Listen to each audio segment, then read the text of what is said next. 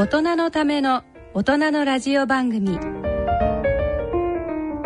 大人のラジオ。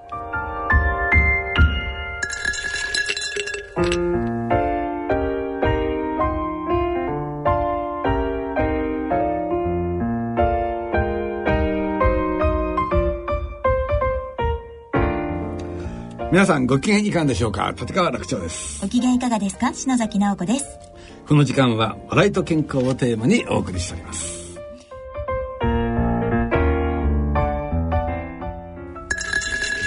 さて今回はゲストをお招きしてお送りしたいと思います。えー、消化器外科医で京林大学学長の跡見豊先生です。いや先生あのー、私の母校の教員大学の学長の先生、はい、もう今日はようこそお越しいただきましてありがとうございます。お招きいただきましてありがとうございました。よろしくお願いいたします。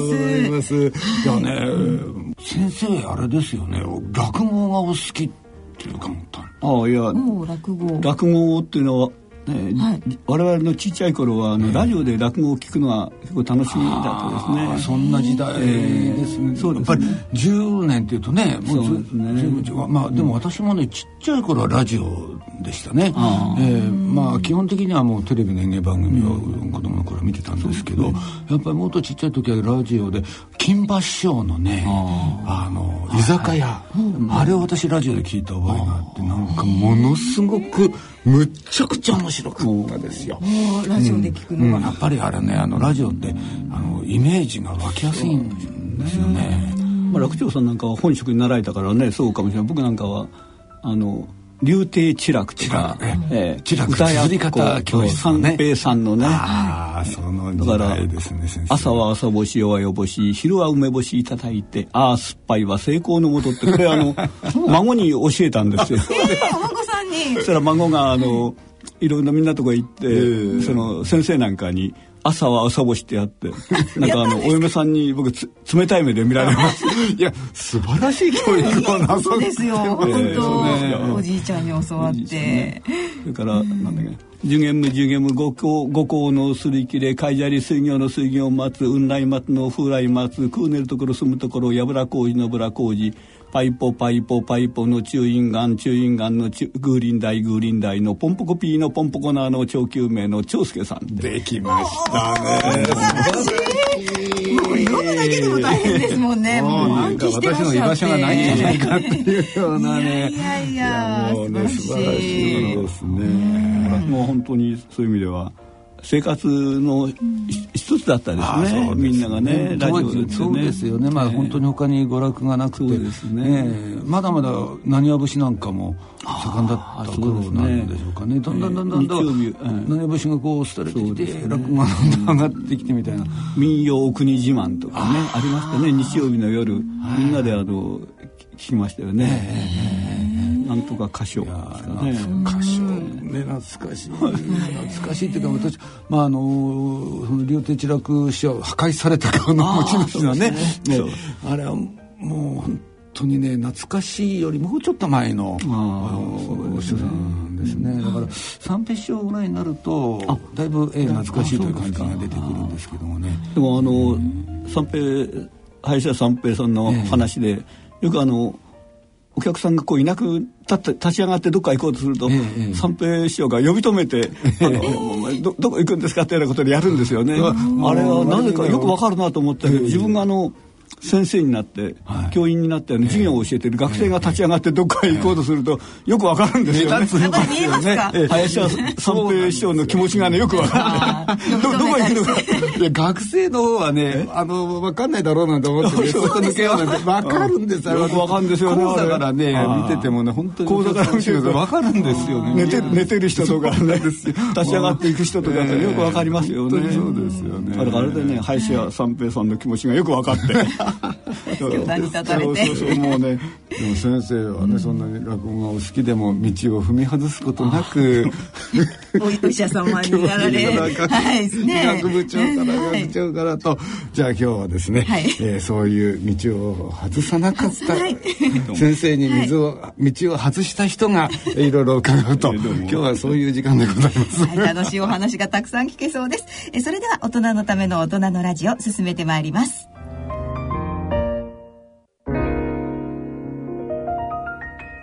大人のための大人のラジオ。この番組は野村証券ほか各社の提供でお送りします。野村。第二の人生に必要なのはお金だけじゃないから。ゆったりとした旅を楽しみたい。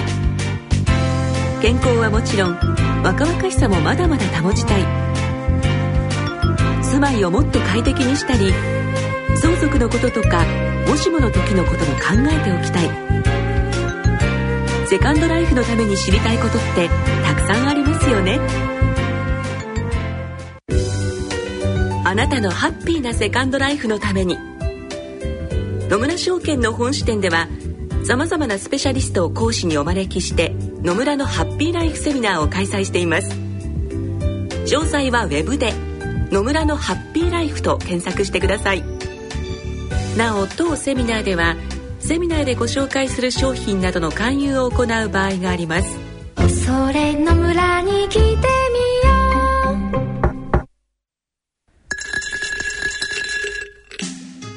う。大人のための大人のラジオ。心と健康のコーナーです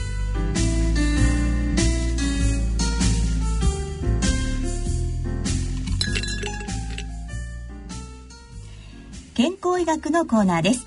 今回は消化器外科医で京林大学学長の後見豊先生をお招きしてお送りいたします。あ先生はですね消化器外科のね、あの権威でいらっしゃいますけれども特にこの膵臓がね、まあ、ご専門でございまして、でも膵臓って言ってよくわかんないですよね、ななんか膵臓っていう言葉は、知ってますよね、まあ、それを知らない人はいないだろうけど、はい、じゃあ膵臓ってどこにあるんだ？何やってんだ、結構知らないでしょ。全くわからないですね、ね、結構そうなんだ。あの、それは胃とか肝臓っていうとね、うん、ああこの辺にあるなとか。膵臓とかね例えば胆のとか、う。ん、じゃあ胆管だなんてあの？ね、うん、だからあの辺りを肝胆水って我々は言うんですよ、いろんなぐちゃぐちゃっと一緒一緒くたになってるから、そこら辺は、でも肝胆水だって普通わかんないね、うん、で、えー、肝胆水ったんだから簡単な話なんじゃないかなと思うけど。いや一番難しいんですそこが。難しいんですか、名前と違って。ね膵臓ってじゃあとりあえず先生、はい。どこにあるんだってそそこら辺からちょっとお話しいただきましょうかね。膵、臓っていうのは例の有名な五臓六腑ってありますよね。その五臓六腑にも入ってないんですね。入ってない？えー、昔はあのだから脂肪組織と間違えられたぐらいなもうマイナーな。いや見た目ね、こんなこと言うのなんだけど。ぷよぷよぷよぷよしてんだよ。そうそう脂肪みたいな感じそうそう、あの表面がポワポワ、なんかあの、ほら、発泡スチロールの粗いやつみたいな。ほにゃほにゃほにゃほにゃはいはいわかりやすい。もしかしたら脂肪と間違えそうなんですね。昔は脂肪と間違えられてましたよね。うん、あ。ほら発泡スチロールでさ表面にポワポワポワポワあの、丸いのが突起が出てる、ああんな雰囲気な雰囲気ですよ。ままんまじゃない。黄色黄色くて脂肪とあんまり色が変わらなかったということもあるんでしょうね。それから背中の方といいますかね胃の裏側で背中の方に位置してるんですね。でで小さな臓器なんですよ肝臓なんかに比べるとはるかに小さくて長さが1 5 6センチで厚さがね2センチぐらいしかない臓器なんですね。小さいんですね。小さいんですね。指2本こう指2本出すと、指先から手首とか。そうですね。こんな感じでしょ。指2本ピッと出して、ね、親指と人差し指、と指先から手首ぐらいのそのくらいのこれちょっとちっちゃいかもしれない、でもそそんな動機なんで。すね。分かんなかった分かんないですよね。でしかもだから診断が難しかったですね。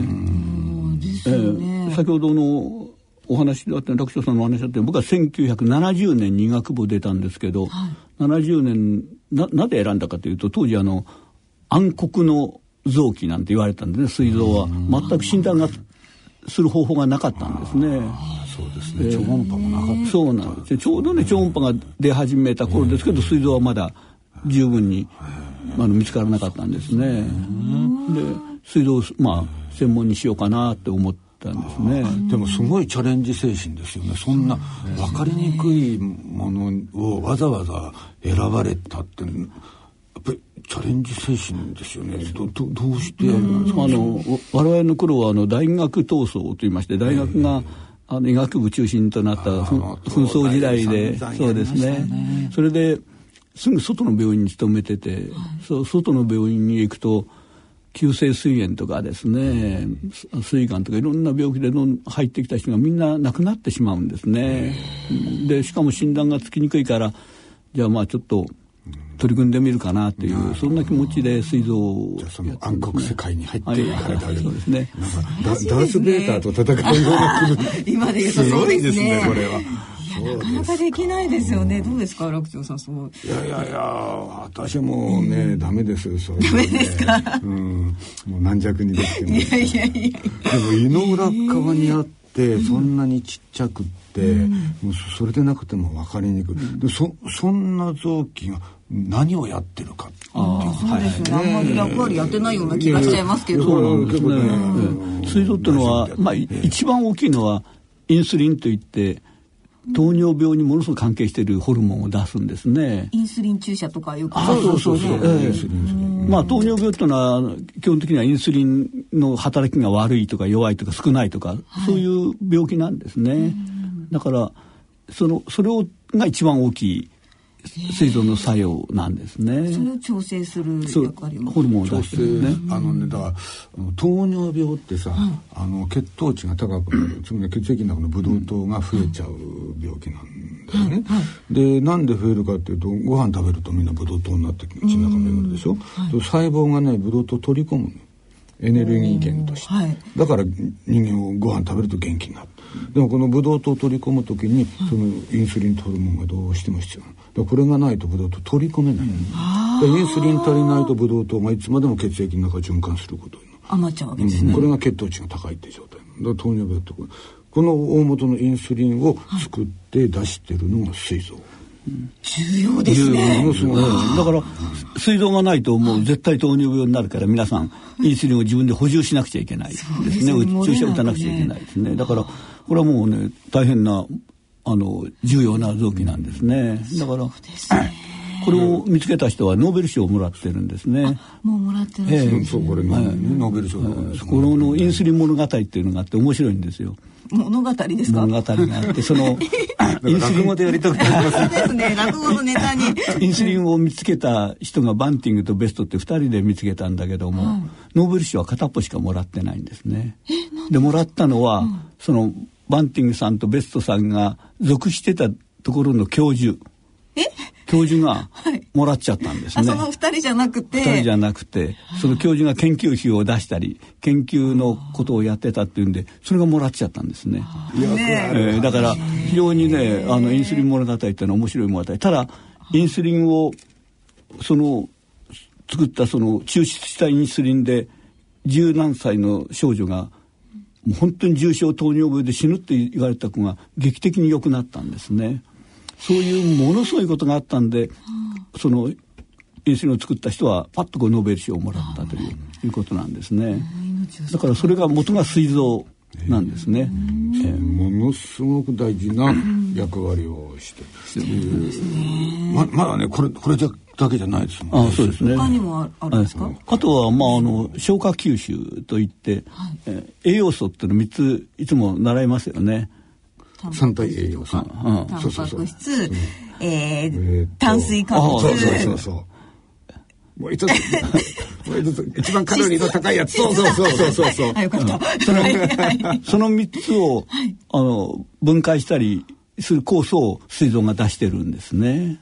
ああ、それ分解してくれる。そうですね。だから分解して吸収させるわけですね。だからそういう意味では栄養にものすごく関係した臓器なんですね。吸収障害を起こしたりなんかしますので。だから膵臓がないとものすごい下痢するんですね。もう吸収されないからどんどんどんどんそうか全部出ちゃう出ちゃう。出ちゃう、だからあのーその膵臓から管が出てるの。あの腸にね、うん、でこの腸にその消化酵素っていうその脂肪タンパク質、炭水化物、この分解して、えー、粉々にするための酵素を出してる腸腸の中にね、そうそう食べてきたものがそう分解されて分解しないと吸収できないから、はい、例えばとんかつ食べて、ね、衣のついた状態で吸 収しないでしょ？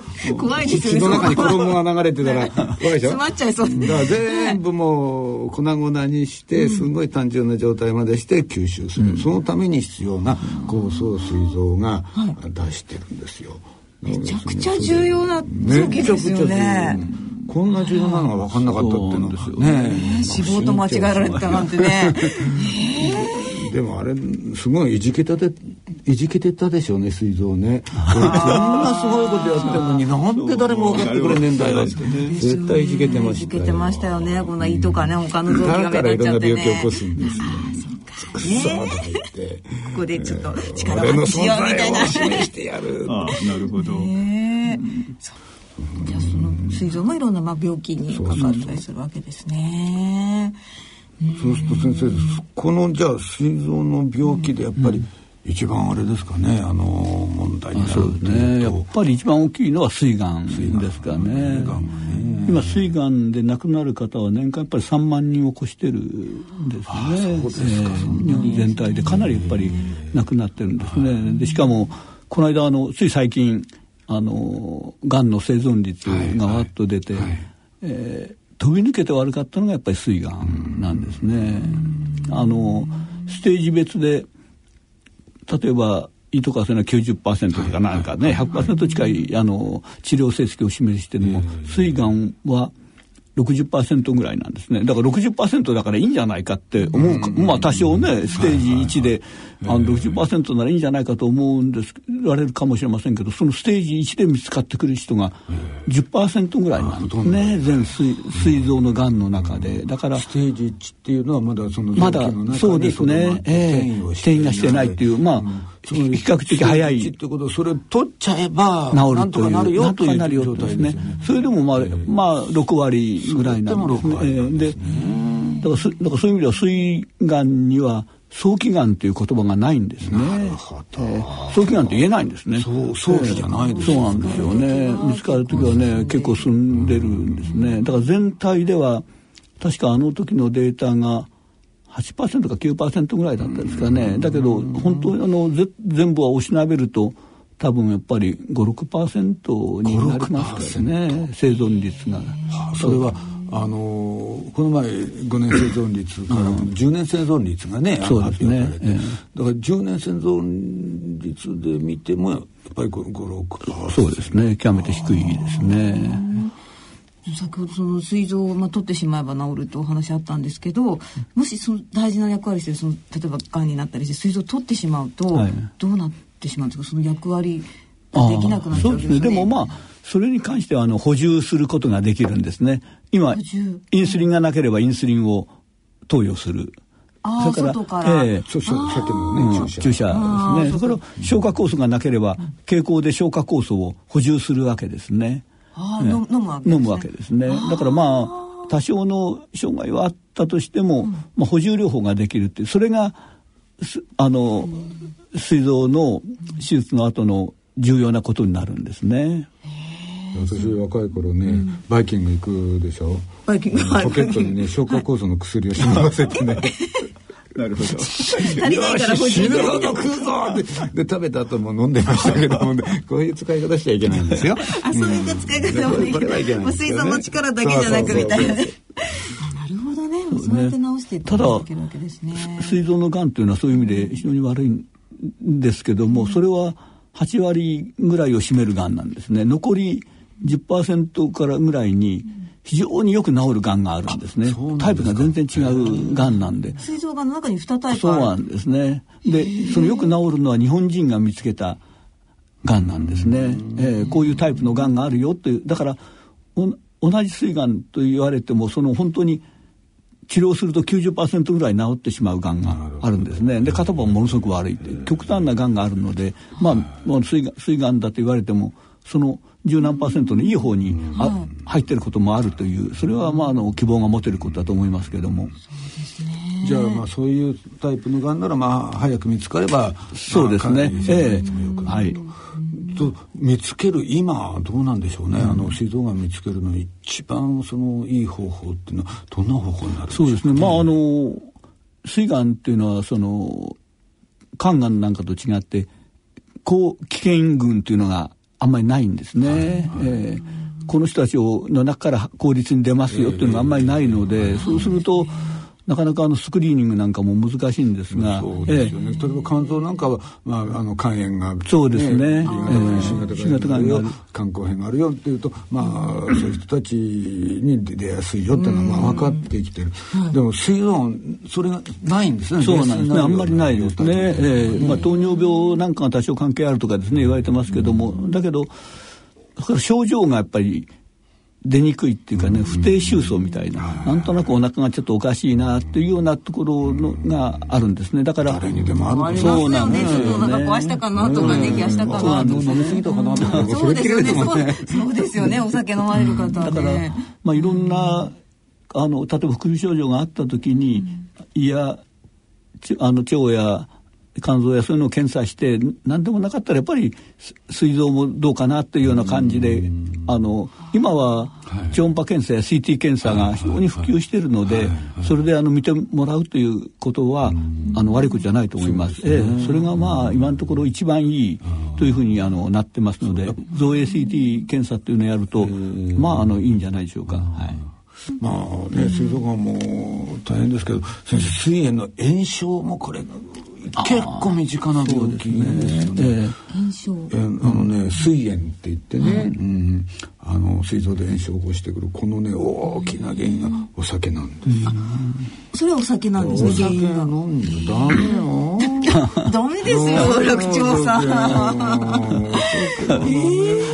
えー、そうですよね。夜の酒飲みのために、はい、えー、一つ先生から怖いお話をお聞きしたいと思うんですやっぱりお酒、あれですね、すごくリスクなんですよね。ねえー、膵炎にはあの急性で起こる急性膵炎と、ずっとこういつもあの慢性的なもので来る慢性膵炎と2つあるんですね。で急性膵炎というのはお酒とあと胆石ええ、役所さんは胆石のねお話をなさってる。健康タッグでね胆石のやってますよ。よくご存知です。胆石。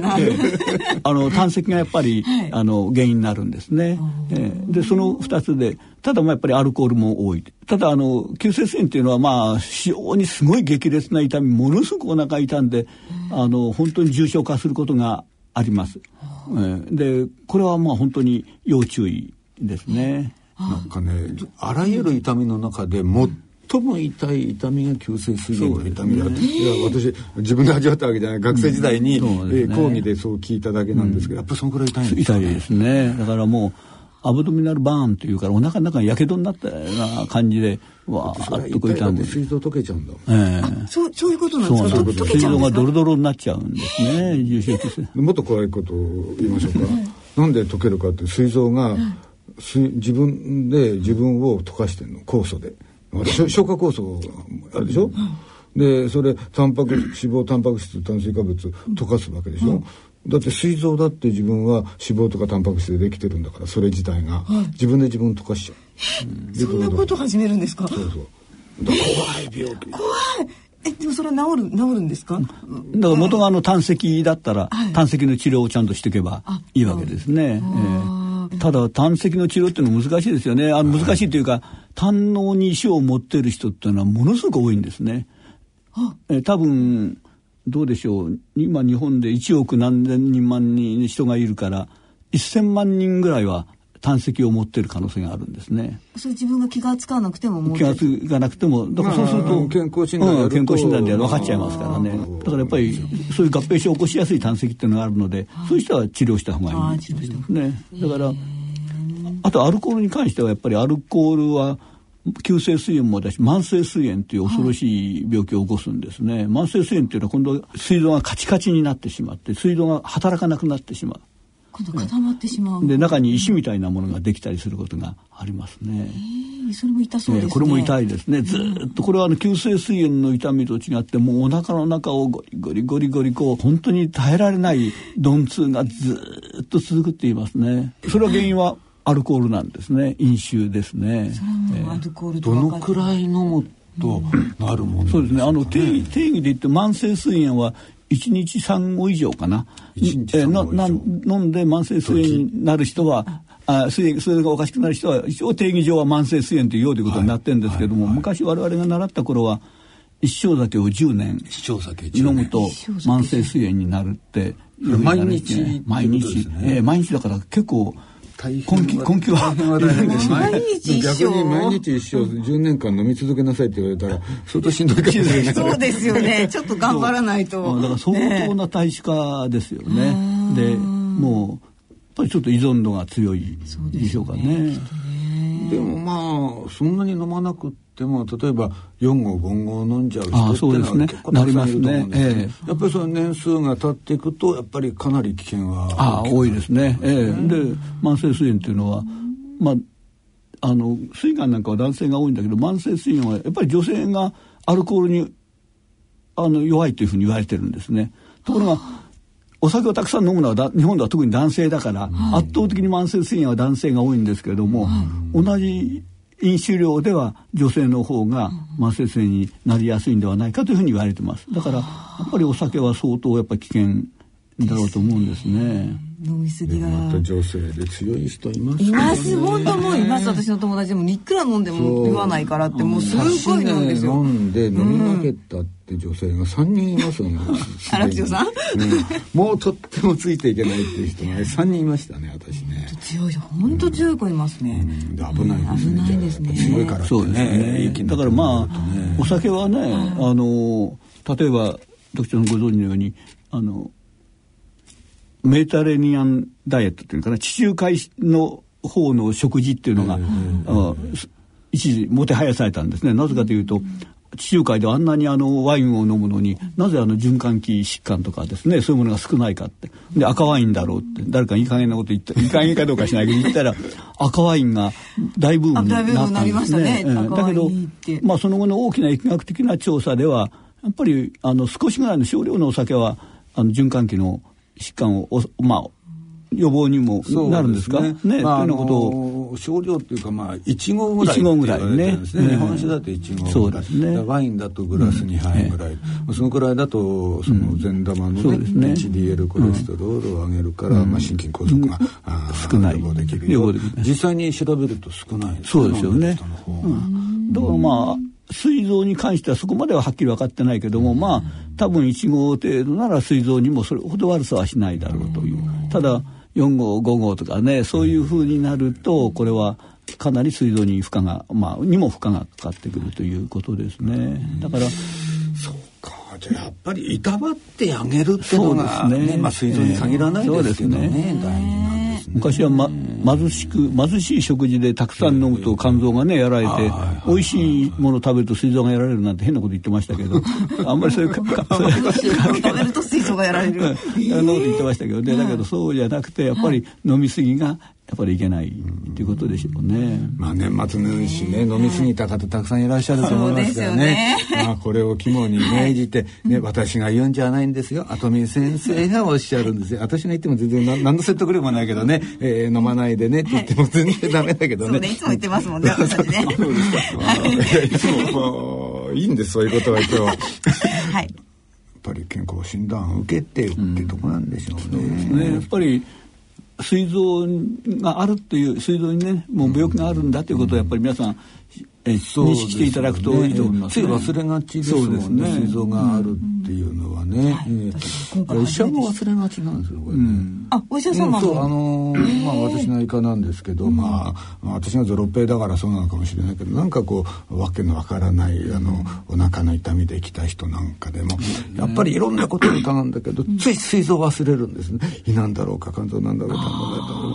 つい忘れがち。で、えー、やっぱりそこで膵臓っていうものを常に意識しようと自分が意識してないとついその鑑別診断から制度が抜けてたりする時。が。昔はあの糖尿病の患者さんをずっと見てて、はい、あ少し治療が効果が悪くなったなと思って薬を増やしただけっていうようなことではやっぱりダメ、はい、そういう時に膵臓にがんができてあのインスリンの量が少しね出に出にくくなったりなんかいろんなことがあって、ということがあるんですね。だからそういう目で今今はほとんどもうそういう目で見ていただいているのでいいんですけども。あの医者の方もねそういうことを念頭に置いて患者さんの治療に当たらなくちゃいけないだと思いますね。そうですね。もう患者側もね、膵臓がそういうことするっていうのを知っとくのもすごくいいですよね。先生、膵臓はどうでしょうみたいな、こっちから言ってみたね。膵臓に成り代わってどうぞあのお忘れなきよう私の存在もぜひよろしくお願いいたしますという芸人じゃない か。膵臓ね主張していただいて。